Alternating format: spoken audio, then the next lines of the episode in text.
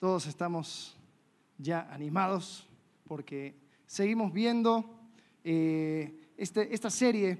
Tomamos un, un break después de terminar segunda de Samuel y queríamos explorar el tema de raíces. ¿Cuáles son las cosas que evidencian una iglesia saludable?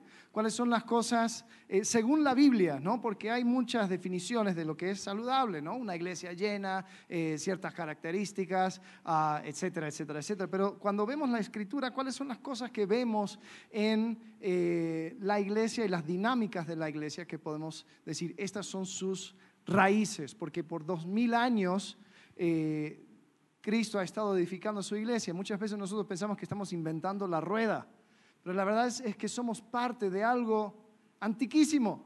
Y es increíble cómo es que Jesús nos invita o invita a, la iglesia a vivir una vida abnegada, vivir una vida eh, como Él, vivir una vida que es cero atractivo para el mundo. Sin embargo, Cristo ha seguido creciendo su iglesia.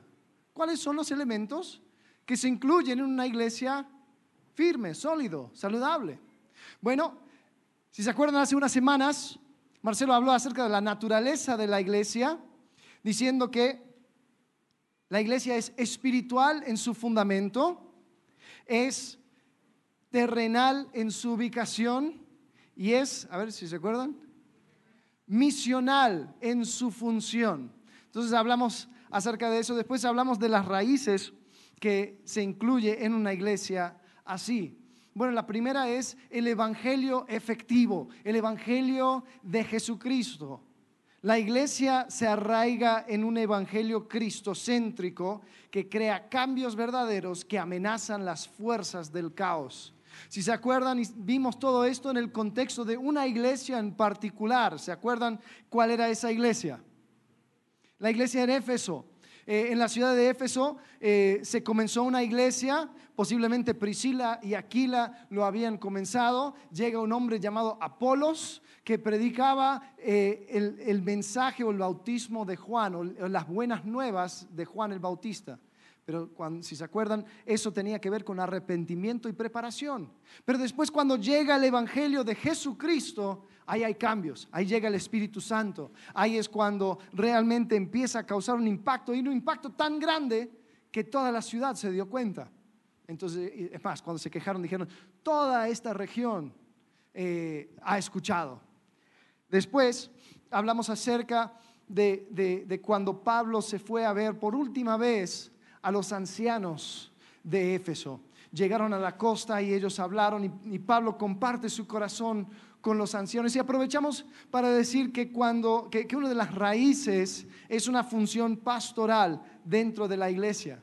Pero es importante destacar el hecho de que esa función pastoral es en su esencia, si se acuerdan bien, con ustedes y no por ustedes o para ustedes. La idea es que los pastores, los ancianos van caminando junto con la iglesia y no es que se dedican exclusivamente a solucionar problemas o estar sobre o para los problemas o las situaciones dentro de la iglesia. En su esencia tiene que ir con caminar juntos con la iglesia. Bueno, muy bien. Pero ahora eso crea una gran incógnita, ¿no? Eso crea una pregunta. Bueno, entonces, ¿qué hacemos? Si a nuestro alrededor vemos muchas iglesias o el patrón hoy en día es de una iglesia donde el pastor es punto de referencia para todo, entonces, ¿cómo podemos vivir o crecer como iglesia de una manera donde eso no es cierto, donde la iglesia va caminando y creciendo? Bueno, vuelvo a decir, no estamos inventando la rueda. Podemos encontrar que en Mateo capítulo 28, versículo 18 al 20, está, hay un pasaje que nosotros hasta le ponemos título. Si se acuerdan, algunos eh, saben el, pasaje donde Jesús dice que se le acercó y, y habló diciendo, toda potestad me es dada en el cielo, en la tierra, por tanto, id y hacer qué. Este pasaje se conoce como que La gran comisión, la gran comisión, y de hacer discípulos a todas las naciones, bautizándolos en el nombre del Padre, del Hijo, del Espíritu Santo, enseñándoles que guarden todas las cosas que os he mandado, y aquí estoy con vosotros todos los días hasta el fin del mundo. Ahora, es una comisión, pero ¿a quién comisionó? Es una comisión, pero ¿qué significa? ¿Cómo definimos hacer discípulos? ¿Discípulos de quién? ¿Qué implica discipular y ser discipulado? Bueno, primero quiero hablar acerca de lo que no significa.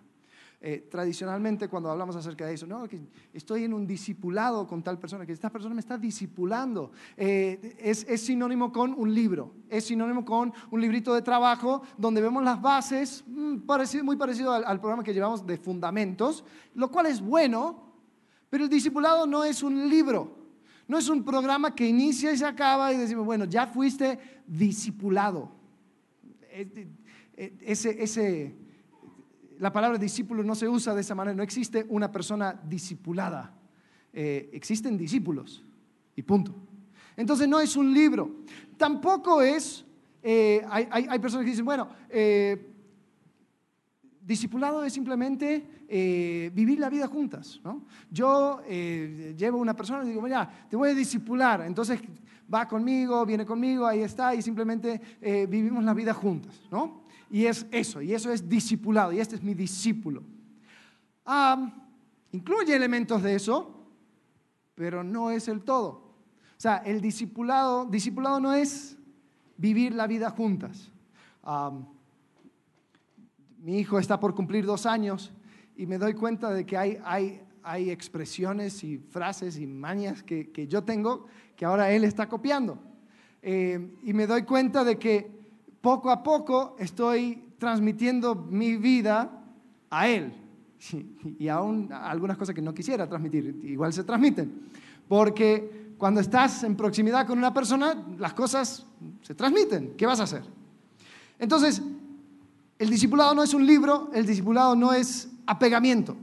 El discipulado es la manera dada por Dios para llevarnos de donde estamos a donde Dios quiere que lleguemos. Suena básica esa, eh, eh, esa, esa, definición, pero eh, desde la perspectiva de Dios, el discipulado es la manera dada por Dios para llevarnos de donde estamos a donde Dios quiere que lleguemos. Está el Evangelio, las buenas nuevas de Jesucristo, pero una vez entrando en la familia de Dios, te ama tal y como eres, pero te ama tanto que no te quiere dejar como eres, ¿no? Quiere que cambies. Entonces, esta es la manera. Ahora, hay muchas diferentes formas que nosotros hemos inventado para poder ayudar a ese proceso, ¿no? Justamente hablamos, Justo y Mariana van a estudiar en un instituto bíblico y es bueno, qué bueno que se puede, puede haber un, estudio sistemático. Eh, la iglesia ha adoptado este formato de hacer iglesia, ¿no? Donde hay un tiempo de cantos y hay un tiempo de predicación. Y también es bueno, se abre la palabra y hablamos, algunos toman una siesta, está bien. El punto es, esto tampoco es malo, pero es el discipulado la manera en que Dios nos lleva a donde estamos, a donde quiere que lleguemos. Ahora, desde la perspectiva terrenal, nosotros el discipulado se podría definir como la transmisión de la vida de Cristo. O sea, no mi vida. Discipulado es la transmisión de la vida de Cristo de una persona a otra. Entonces, en el tiempo que nos resta, tengo dos metas para hoy. Eh, una de mis metas es que podamos hablar acerca de eh, el proceso de parecerse a Cristo y que podamos eh, identificar dónde estamos nosotros en este proceso. Y dos, quiero invitarte a que tú seas parte del crecimiento de otros para que parezcan más a Cristo. Entonces yo tengo unas hojas que quiero repartir. Entonces, si me podrían, mis asistentes se fueron, si me podrían ayudar a repartir estas hojas, eh, esto es algo que quiero que, te, llegues, te lleves a casa. Eh, esto es un material que nosotros adoptamos de una iglesia, la iglesia Bautista Vida Nueva en, El Salvador. Ellos estaban buscando plantar una iglesia aquí en México y, pasaron por aquí. Y ellos em, en, la plática nos, platicaron acerca de eh, su proceso y lo que ellos han descubierto acerca del discipulado. Entonces nos, nos, eh, nos pasaron el material y de eso adoptamos esto. Ahora, esto no es, no es la sagrada verdad, no es algo estático en el tiempo y así vamos a... No, es una manera de organizar lo que, cómo se ve el crecimiento en la vida de uno eh, al parecerse más a Cristo. Eh, esto definitivamente te puedo asegurar que va a ir cambiando, va a ir adoptando, pero quería entregarles esto para que lo puedan empezar a ver lo que significa Cristo en vosotros, la vida de Cristo en ti. La meta de cada creyente es parecerse a Cristo. Entonces, con eso dicho, vamos a entrar en este tema. Y como hemos estado viendo todo desde la perspectiva de la iglesia eh, de los Efesios, quiero también ir a través del libro de Efesios para ir viendo estas verdades. Porque Pablo cuando él en Hechos capítulo 20 ve a los efesios, los ancianos de Éfeso, por última vez, dicen que estaban en la orilla del mar, arrodillados en la arena, llorando porque sabían que no iban a ver a Pablo más. Y así fue, no volvieron a ver a Pablo. Pero Pablo, en lo que parecía una tragedia, es encarcelado, es llevado por los romanos a, Roma a esperar eh, una sentencia de César. Él ahora tiene tiempo entonces Pablo, aunque no volvió a ver los ancianos de Éfeso, él escribe una carta a la iglesia. Y yo me pongo a preguntar, ¿qué escribiría a unos pastores de una iglesia que yo sé que nunca más voy a ver? ¿Qué, ¿Cómo animaría a personas que, que, posiblemente esto sería la única manera de comunicarme con ellos y transmitir mi deseo para con ellos? Yo creo que esta carta invita a los efesios a parecerse a Cristo, a continuar creciendo en esta relación con Cristo. Entonces, aquí en lo que, tiene la hoja y lo que vamos a ver aquí en la pantalla, hay, hay siete diferentes eh, pasos, podríamos decirlo, y se dividen en tres diferentes etapas.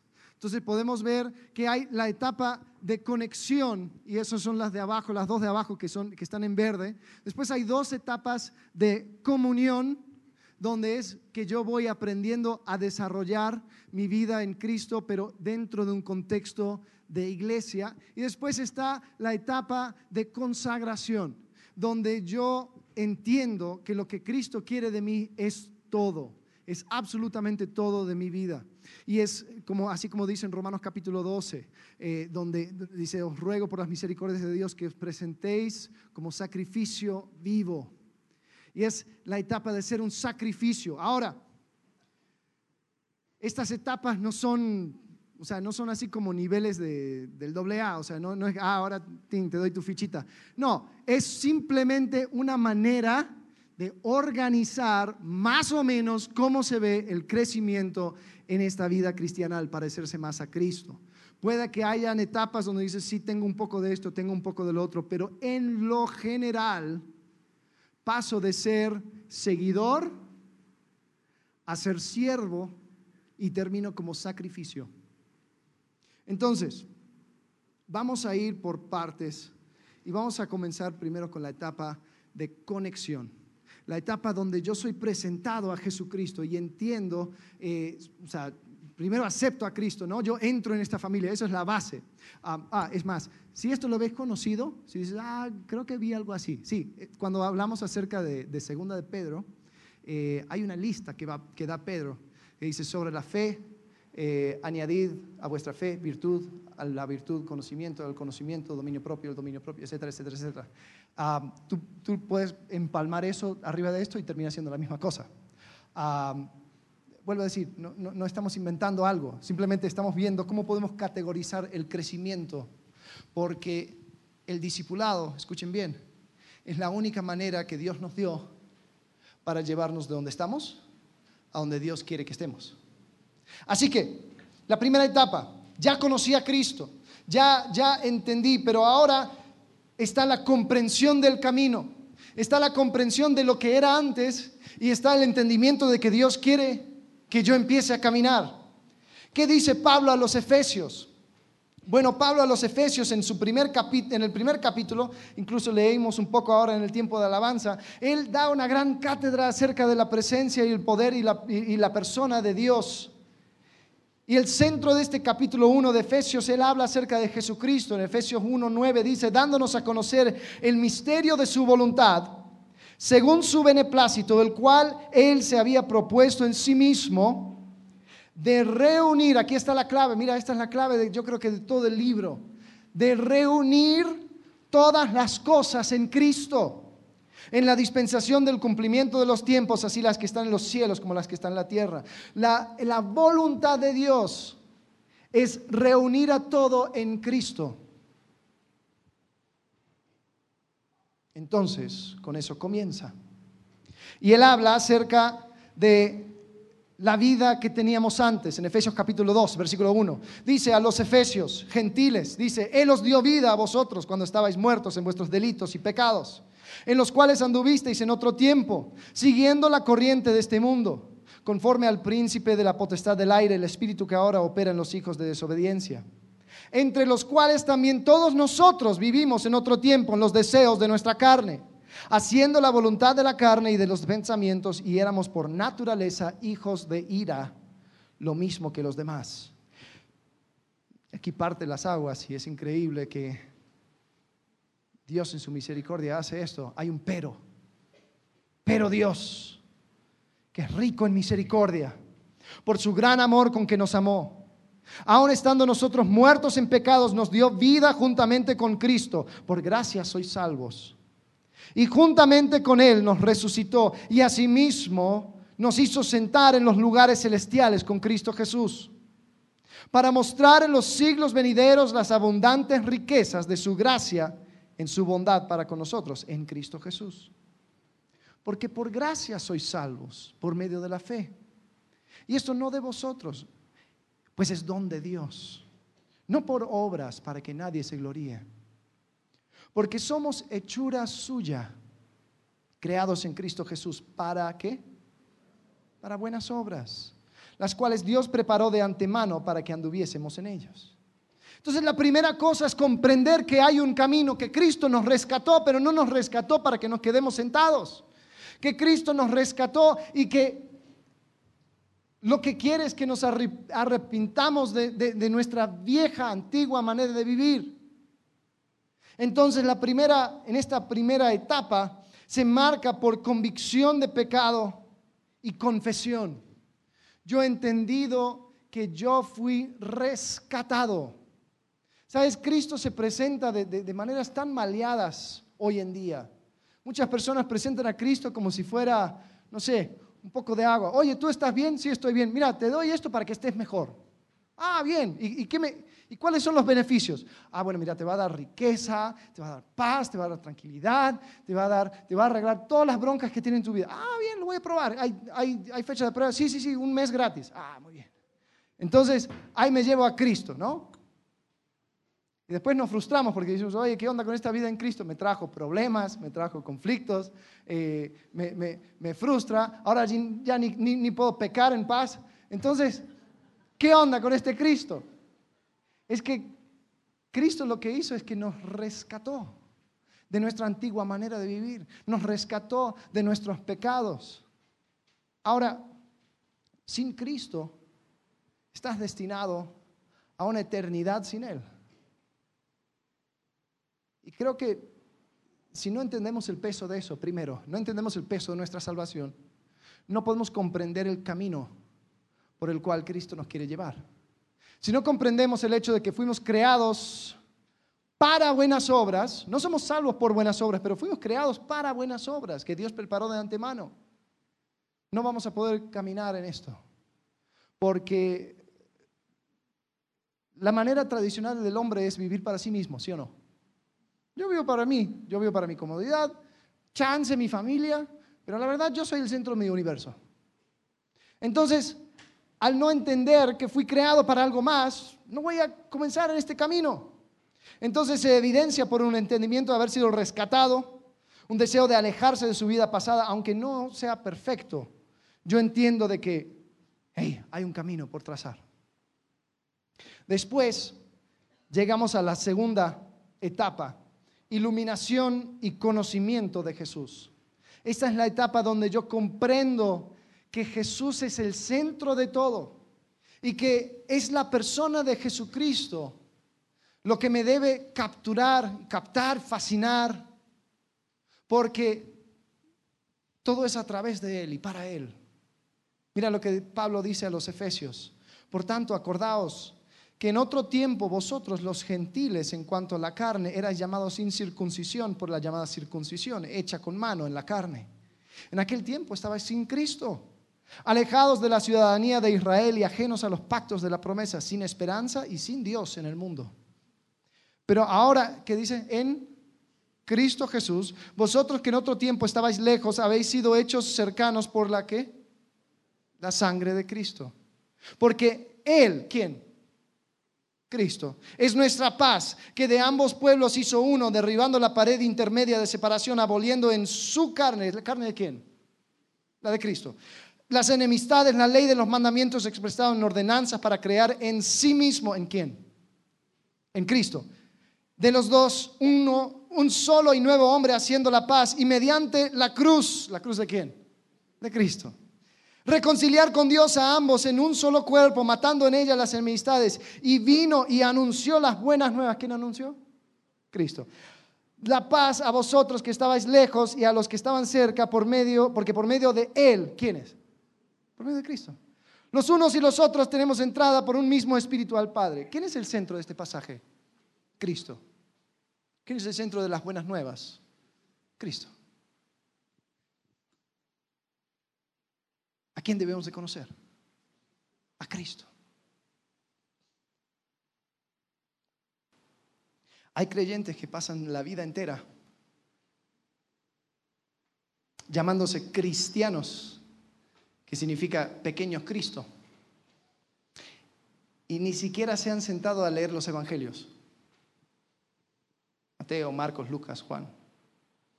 O sea, creo que los cuatro combinados eh, pesa menos que un libro de Crepúsculo o de Harry Potter, la que te guste mejor. Pero decimos y nos llamamos cristianos y decimos que toda mi vida es Cristo y está alrededor de Cristo y es Cristo quien me captura y quien me fascina, pero no conozco a Cristo. ¿Y sabes qué? Ni me interesa. Iglesia, si vamos a crecer para parecernos más a Cristo, una de las primeras cosas que debemos hacer es conocer a Cristo, ¿no?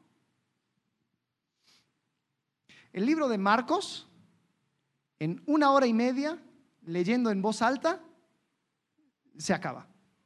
Tú puedes echarte una, en una hora y media el libro de Marcos. Entonces, si vamos a crecer, tenemos que conocer a Cristo. Y esta etapa es la iluminación y conocimiento de Cristo. Se caracteriza por un conocimiento del Señor y un desarrollo de una vida de comunión. Es un enamoramiento de Cristo, un deseo genuino de conocerle y parecerse más a Él. Y también es una convicción genuina de la deidad de Cristo, porque si Cristo es quien dijo ser, así como cantamos, tú eres quien dice ser. Si, si eso sí es verdad, Cristo es Dios. Entonces, en esta etapa del conectado, de la persona conectada, establezco un nuevo rumbo y decido ir tras ella. Me establezco en la palabra, digo, la revelación de Dios por medio de la palabra es lo que debe de guiar mi vida. Entiende que Jesús es Dios y tiene derecho de reinar sobre él. No hay compartimentos en mi vida. Digo, ¿sabes qué? Aunque me duela, Cristo es rey. Aunque me cuesta, quiero abrir mi corazón a Él. Y se establece en una comunidad de creyentes, porque entiendo que esto no lo puedo hacer solo. Que si la cosa que hizo Cristo sobre esta tierra era establecer su iglesia, pues debería de ser importante. Entonces, esa es la etapa de conexión, me conecto a lo que está haciendo Cristo, entro en esta vida nueva y empiezo a caminar. Después entro, después en las, las, próximas dos, que es la etapa de comunión. Después aquí dice participación en el ministerio y reconocimiento de beneficios. Es, la, es, es yo entro en esta vida en Cristo, empiezo a servir a otros. Ahora, quiero aclarar algo. Aquí donde dice ministerio, no estamos hablando de, de, esto, de estar sobre un escenario con un micrófono en mano. No estoy hablando acerca de servir café, eh, de poner mesas, de estar ayudando con los niños, aunque todas cosas, esas cosas son buenas.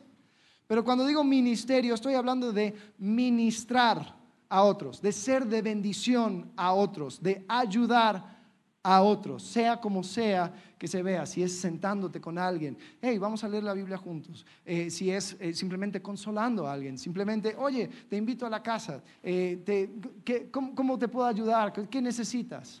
Es eso, es un entendimiento de que yo debo de involucrarme y entiendo que hay beneficios para eso, ¿no?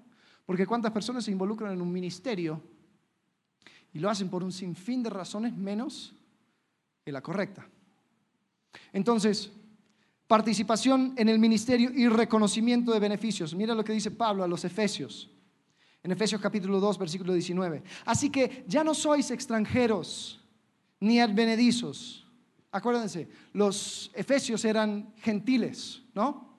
Los gentiles eran alejados de los judíos. Ellos no, no comparten. O sea, el judío para él era algo incorrecto aún estar en la casa de un gentil se ensuciaban. Eh, le decían a los gentiles perros.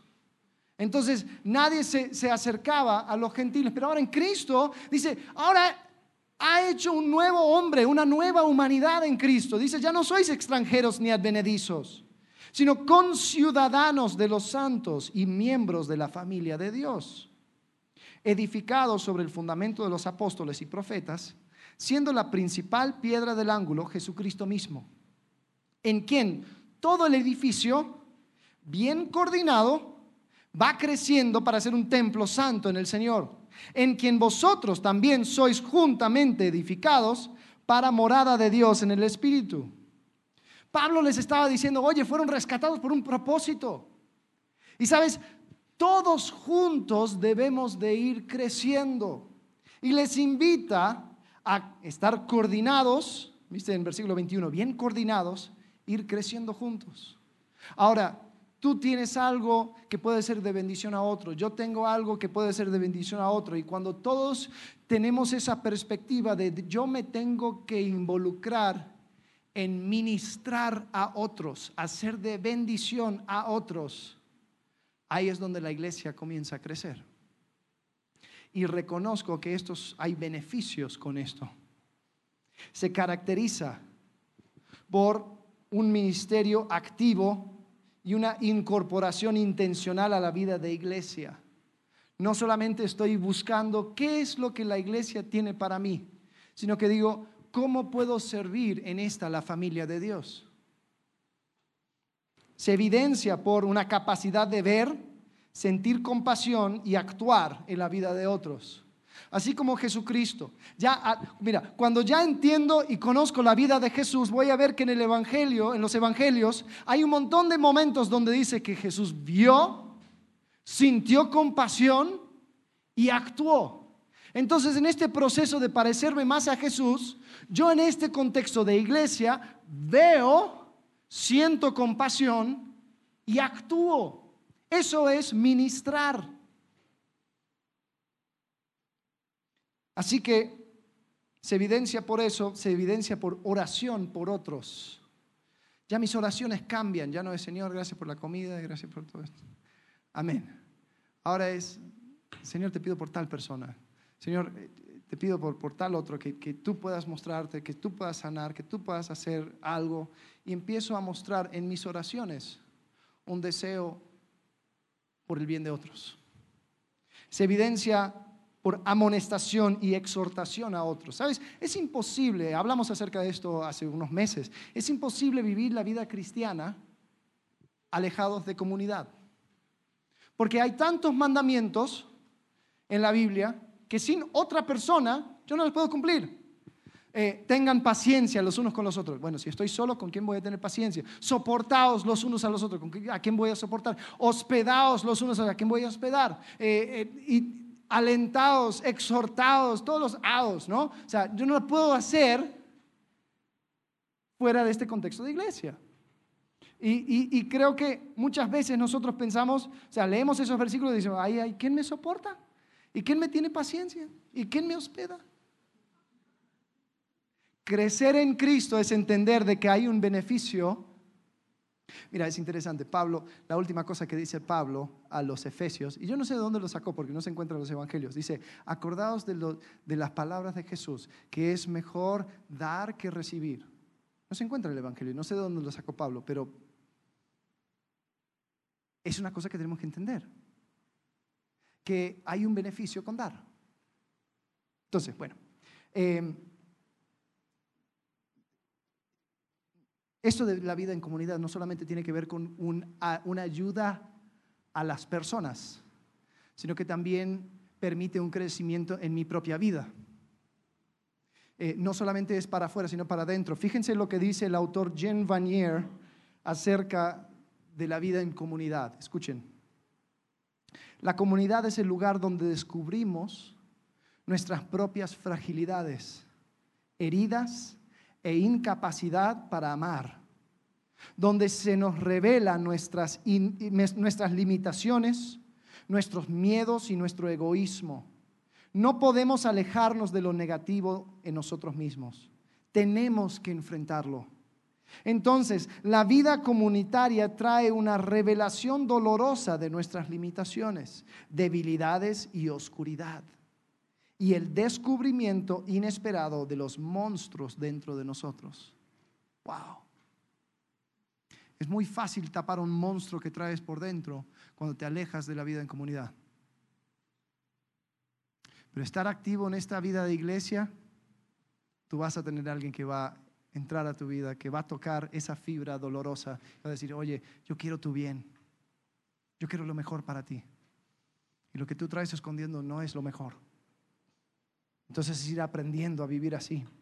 El próximo nivel, no solamente ministro, sino que también me capacito en el liderazgo. Ahí dice en el ministerio, pero la palabra es liderazgo. Me capacito en el liderazgo y me someto al gobierno de Dios. Eh, estas dos cosas van juntas, el ministerio y el carácter. No, son, no, no se pueden separar. Porque cuando voy creciendo en el ministerio, cuando voy creciendo en el liderazgo, tengo personas tras mía, estoy enseñando a personas, tengo que asegurarme que mi carácter también esté creciendo. Mira lo que dice Pablo a, a los Efesios en capítulo 3. Dice, por esta causa doblo mis rodillas ante el Padre de nuestro Señor Jesucristo de quien toma nombre toda familia en los cielos y en la tierra, para que os dé, conforme a las riquezas de su gloria, el ser fortalecidos con poder en el hombre interior por su espíritu, para que habite Cristo por la fe en vuestros corazones, a fin de que, arraigados y cimentados en amor, seáis plenamente capaces de comprender con todos los santos cuál sea la anchura, la longitud, la profundidad y la altura y de conocer el amor de Cristo, que excede todo conocimiento, para que seáis llenos de toda la plenitud de Dios. Y aquel que es poderoso para hacer todas las cosas mucho más abundantemente de lo que pedimos o entendemos, según el poder, fíjate, que actúa en nosotros, a Él sea la gloria en la iglesia, en Cristo Jesús, por todas las edades, por los siglos de los siglos. Amén. Pablo estaba invitando a la iglesia en Éfeso a que ellos no solamente se queden con crecer mutuamente, sino a entender, a comprender las profundidades del amor de Cristo, que sigan capacitándose.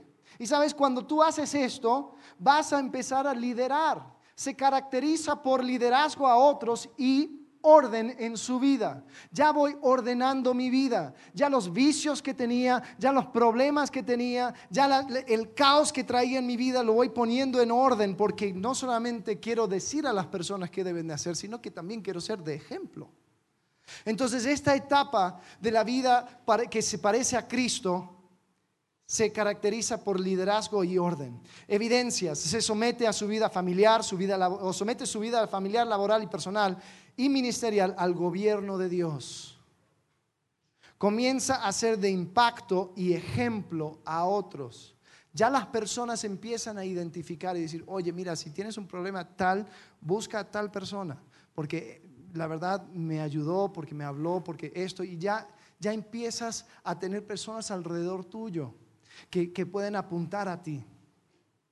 Eh, tiene un deseo de seguir aprendiendo, leyendo libros por su propia motivación. Por cierto, en cada una de estas etapas hay materiales sugeridos, hay un montón de libros para que tú puedas ir profundizando en esto. No tenemos todo el tiempo, es más, eh, ya, ya, se me está yendo el tiempo. Pero, o sea, estamos tratando de abarcar un tema enorme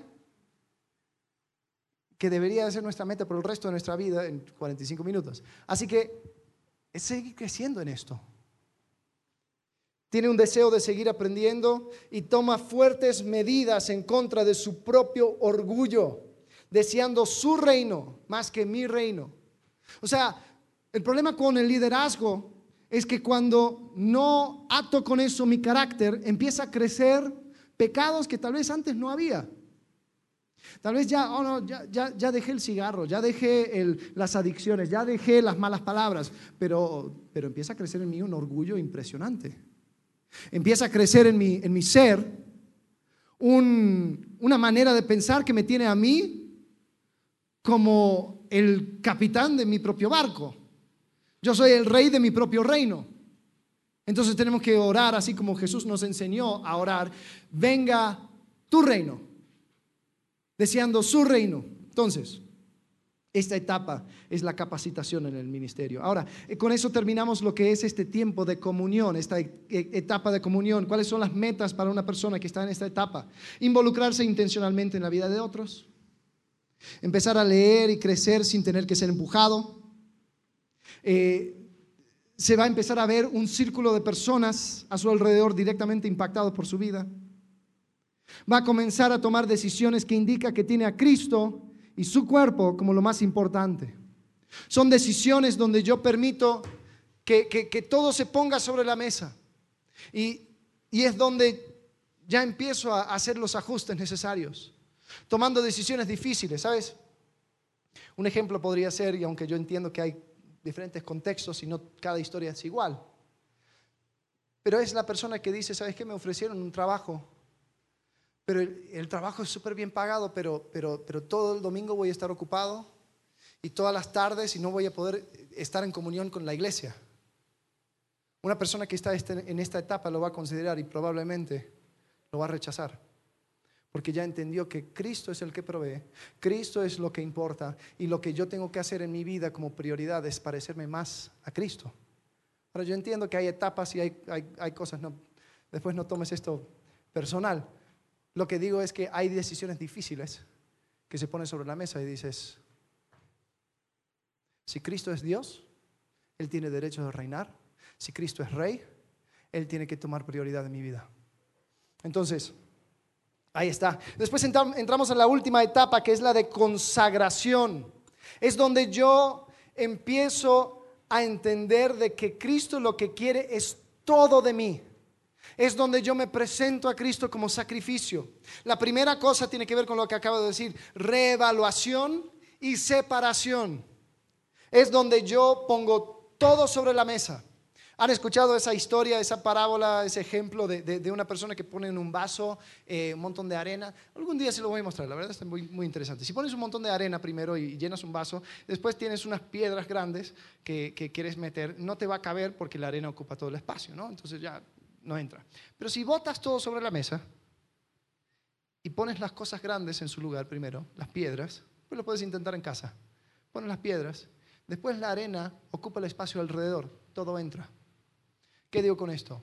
Muchas veces nosotros llenamos nuestras vidas con prioridades que no son prioridades, con cosas que a la luz de Jesucristo y la vida de Jesucristo tienen que cambiar.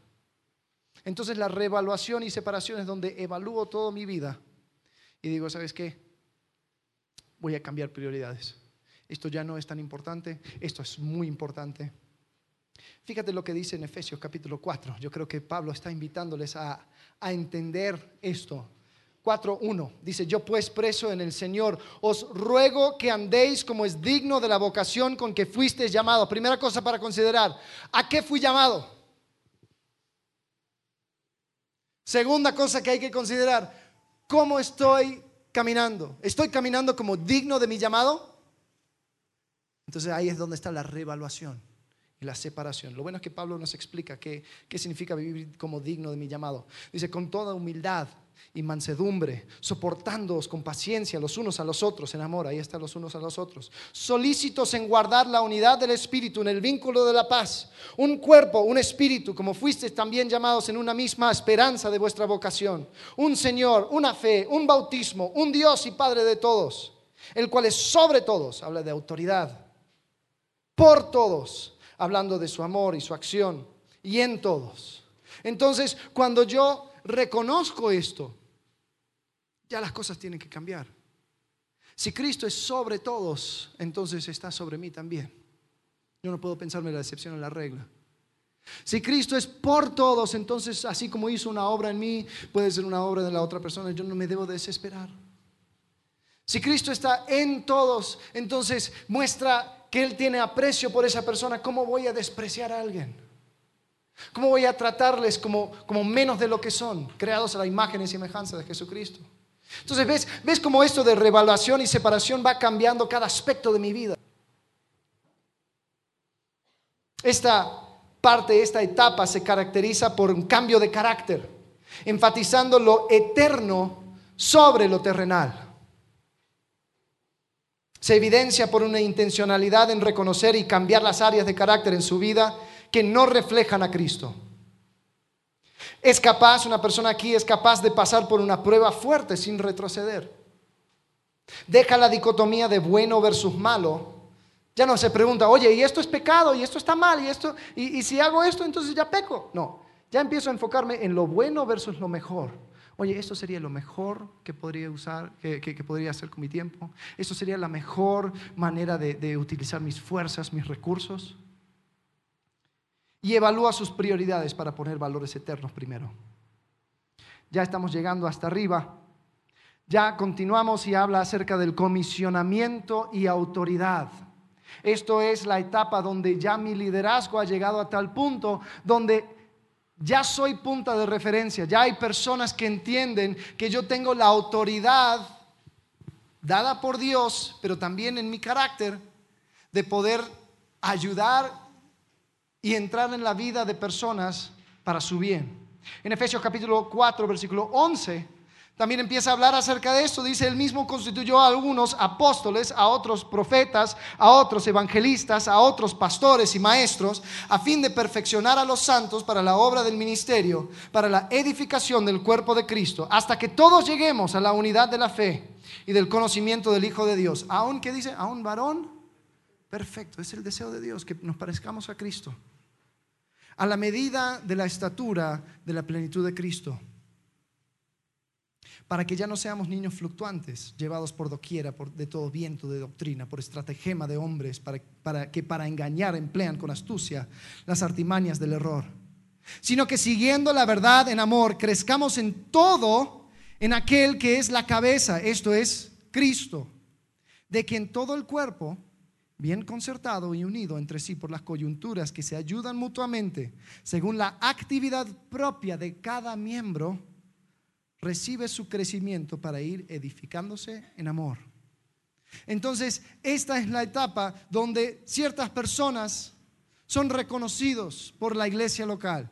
Eh, eh, puede ser con puesto, sin puesto, con título, sin título. Pero la idea siendo que si se les llega a otorgar un título, ya es como ay, bueno, sí, claro, es obvio, ¿no?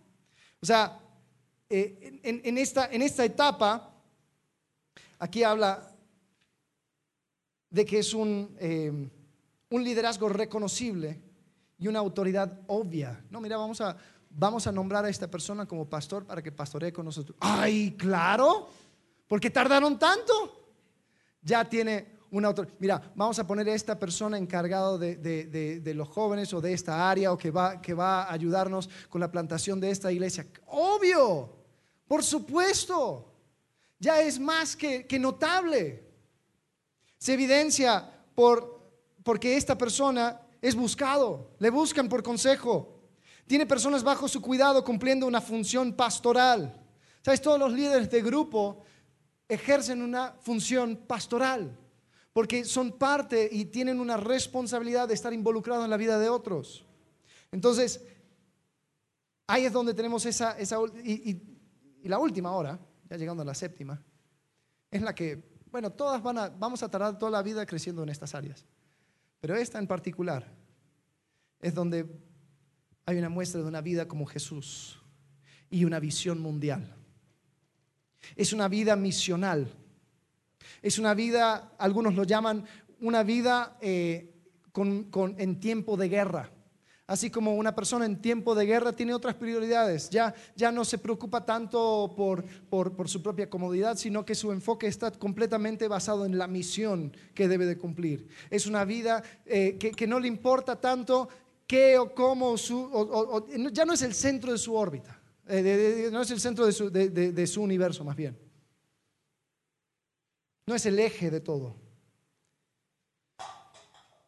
Y creo que Pablo invita a los efesios a vivir así. En Efesios capítulo 5, versículo 1. Fíjate el peso de este, de este encargo. Sed pues imitadores de quién? Ay, Pablo. ¿Cómo?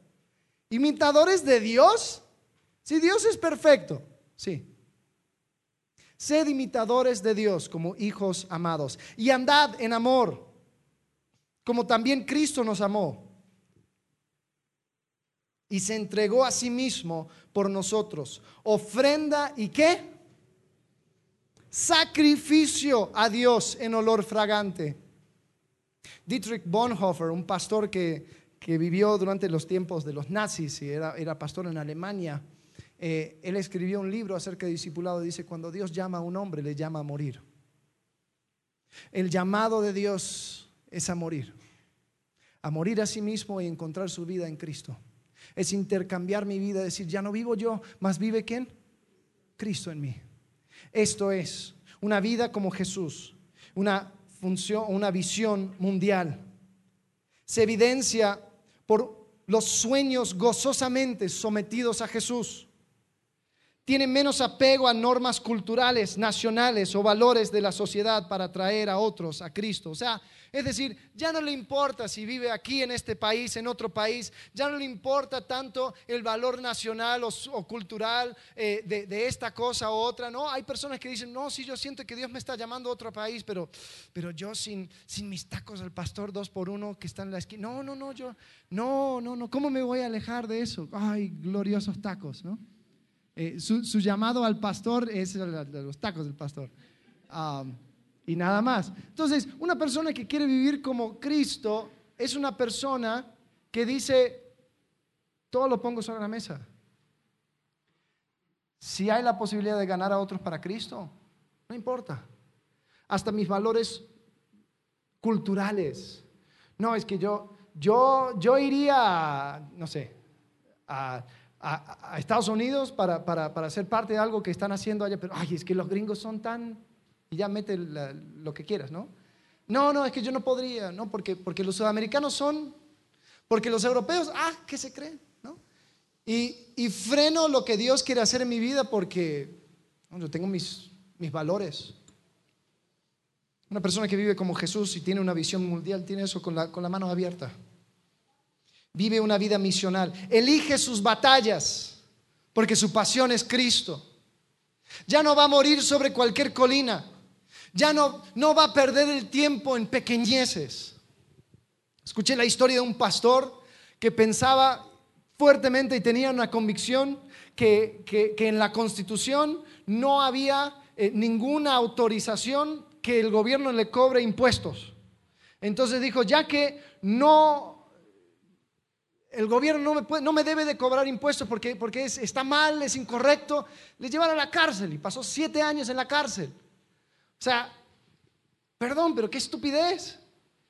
Paga tus impuestos, sea justo, sea injusto, porque el fin es Cristo. O sea, no mueras sobre esa colina. Siete años de, de no poder ministrar a otras personas porque eso fue, eso fue tu batalla final. ¿Sabes qué, iglesia? Van a haber un montón de cosas que van a ocupar tu tiempo y tu mente. Yo creo que una vida como Cristo Es una vida que puede tener eso con, con las manos abiertas. Mira el, mensaje de, los, de las bienaventuranzas en Mateo. Cuando Mateo habla en capítulo 6 acerca de no preocuparse por las cosas. Oye, no te preocupes por lo que debes de, debes de comer, por lo que debes de vestir. Si Dios sabe, más buscad primeramente que el reino de Dios y su justicia. Y sabes, todo lo demás vendrá por añadidura. No mueras sobre esa colina. Pablo invita a la iglesia en Éfeso a ser imitadores de Dios como hijos amados.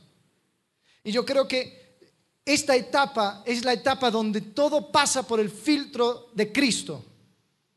Yo comprendo que todo lo que hago tiene que pasar por ese filtro. Y es más, podemos ver lo que, lo que sigue en, en el libro de Efesios. Después cuando tengas, son seis capítulos, échate una leída.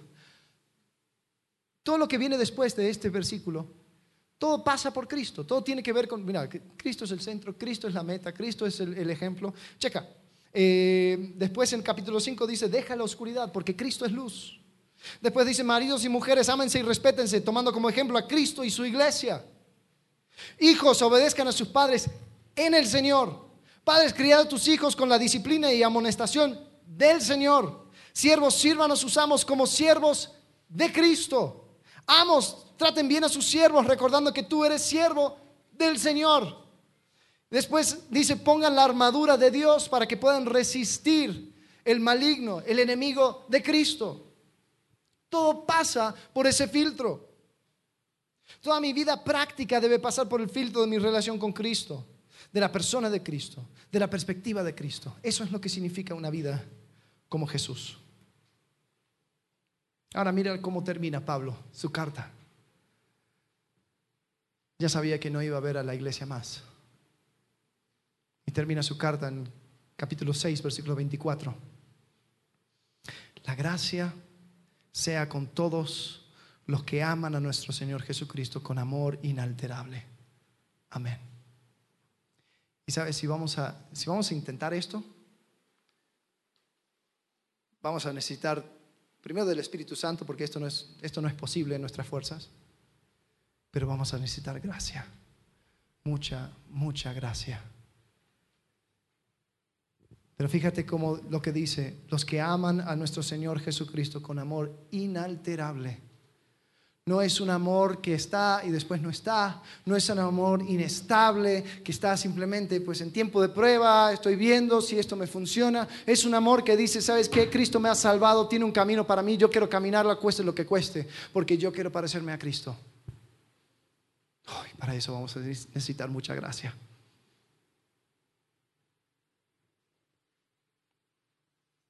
Discipulado es el proceso por medio del cual una persona se convierte cada día en alguien más parecido a Jesús. Es la apropiación paulatina e intencional del carácter, la paz, el poder y los rasgos de Jesús. Es la formación de Jesús en cada uno de nosotros. Así que aquí está mi pregunta. ¿Dónde estás tú? Te di la hoja porque quiero que tú lo consideres. ¿Dónde estás? ¿Hay espacio para crecer? Claro que sí. La segunda pregunta es, ¿cómo puedes ser parte del crecimiento de otra persona? Porque ya de la cuarta en adelante se evidencia por una persona que está discipulando a otros. Entonces no creas que ya, ya, oh no, yo soy espectacular, tengo el halo, tengo, tengo las alitas, ya. Pero en mi vida yo no veo que estoy siendo de impacto a nadie. Perdón, creo que hay que bajarle unos peldaños. ¿Cómo puedes ayudar a otra persona a crecer? ¿Sabes? Uno no tiene que ser perfecto, simplemente tiene que estar un paso adelante. Te quiero invitar a soñar conmigo.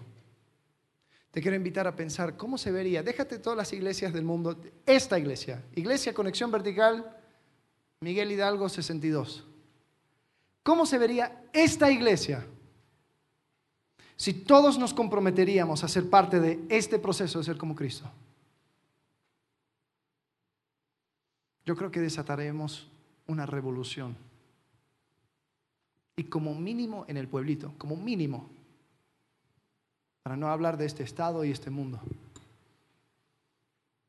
¿Cómo se vería si tú te comprometieras a vivir como Cristo? ¿Sabes? No tiro estas frases muy a la ligera. Eh, a mí no me gusta decir, no, la voluntad de Dios para tu vida es esto. La voluntad de Dios para tu vida es lo otro. Pero sí puedo decir dos cosas con autoridad. La voluntad de Dios para tu vida es que tú te parezcas a Cristo. ¿Estamos de acuerdo con eso? Sí. La voluntad de Dios en tu vida o para tu vida es que tú te parezcas a Cristo. Segunda, la voluntad de Dios para tu vida es que tú disipules a otro. ¿Cómo? Sí. Estamos aquí, año 2019, con una iglesia mundial a causa de la fidelidad de personas, hombres y mujeres que han entendido esto del discipulado. Nada más. Porque el discipulado es la manera en que Dios trabaja en nuestras vidas trayendo de donde estamos a donde quiere que lleguemos. Punto. Entonces, quiero invitarte a que comiences este camino. Si ya has comenzado, quiero invitarte a que pongas orden en este camino y que seas intencional. Porque si bien el crecimiento es algo natural en las, en las cosas vivas, ¿no? Dicen, las cosas vivas crecen. Parecerse a Cristo para nuestra carne no es natural. Vamos a luchar cada día en contra de esto porque seguimos viviendo sobre esta tierra. Queremos, queremos cada día entronarnos en, en nuestro corazón. Entonces, iglesia, quiero invitarte a soñar. ¿Cómo se vería esta iglesia si cada uno de nosotros nos comprometeríamos a esto? ¿Cómo se vería tu vida si tú te comprometieras a esto?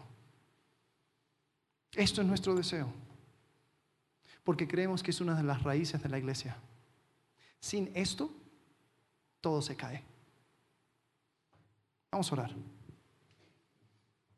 Padre, gracias por tu fidelidad, aunque nosotros no somos fieles. Gracias por tu amor, Señor, incondicional, por tu gracia que derramas sobre nosotros. Señor, te pido por cada persona aquí presente en esta mañana. Si no ha entendido el regalo de tu amor, de tu sacrificio en la cruz, si no han entendido que en ti hay esperanza, Señor, te pido que lo puedan conocer. Pero también, Señor, te pido por cada persona que sí ha recibido ese regalo. Señor, que podamos trabajar de manera intencional en hacer que Cristo crezca en nosotros. Señor, te pido que podamos dar, que podamos tener las oportunidades, Señor, también de entrar en la vida de otros y ayudarles a parecerse más a Cristo. Señor, porque entendemos que esto es lo que tú quieres para nosotros en esta vida. Y a este lado de la eternidad, Señor, esto es prioridad número uno. Te agradecemos en el nombre de Cristo Jesús. Amén.